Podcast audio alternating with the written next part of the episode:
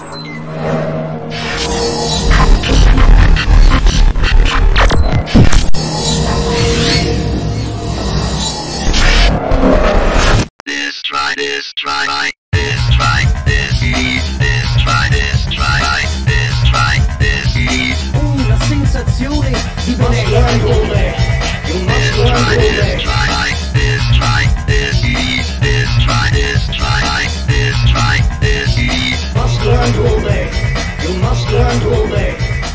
Buenos días, buenas tardes, buenas noches. Yo soy Jorge Limas y esto es el show de Jorge Limes.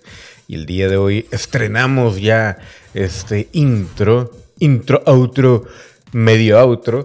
Y iniciamos con la información de esta segunda temporada que la primera ni siquiera se terminó, pero de una vez, segunda temporada, chingue su madre.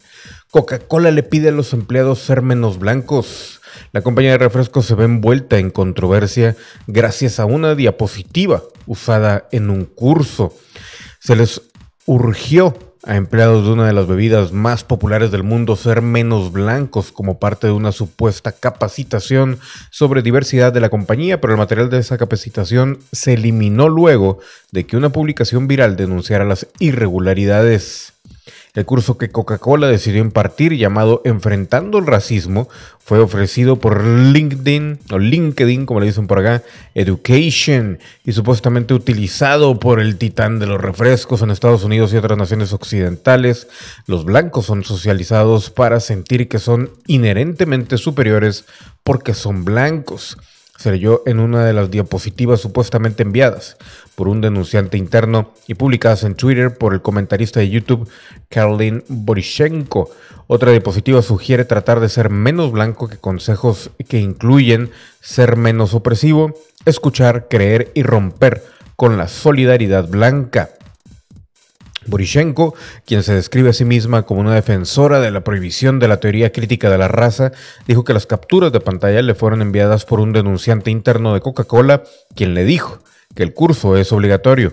El tuit con las imágenes se volvió viral. El curso confrontando el racismo con Romy DiAngelo ya no está disponible en nuestra biblioteca de cursos a petición del proveedor de contenido externo del que licenciamos ese contenido, dijo Nicole Leverick vicepresidenta de comunicaciones corporativas a Newsweek en un correo electrónico. D'Angelo, mientras tanto, insiste en que no sabía que aparecía en el curso.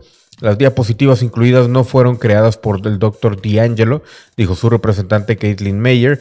No sabía que mis videos habían sido reeditados de esta manera o que estaban siendo comercializados como un curso de capacitación sobre antirracismo, ya que la forma en que se armó el contenido no representa con precisión la forma en que ella facilita este tipo de trabajo. Continuaremos escuchando a nuestros empleados y refinando nuestros programas de aprendizaje según corresponda, dijo Coca-Cola.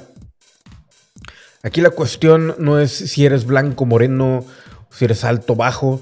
Aquí el problema es si oprimes a la gente. O algo así, no sé.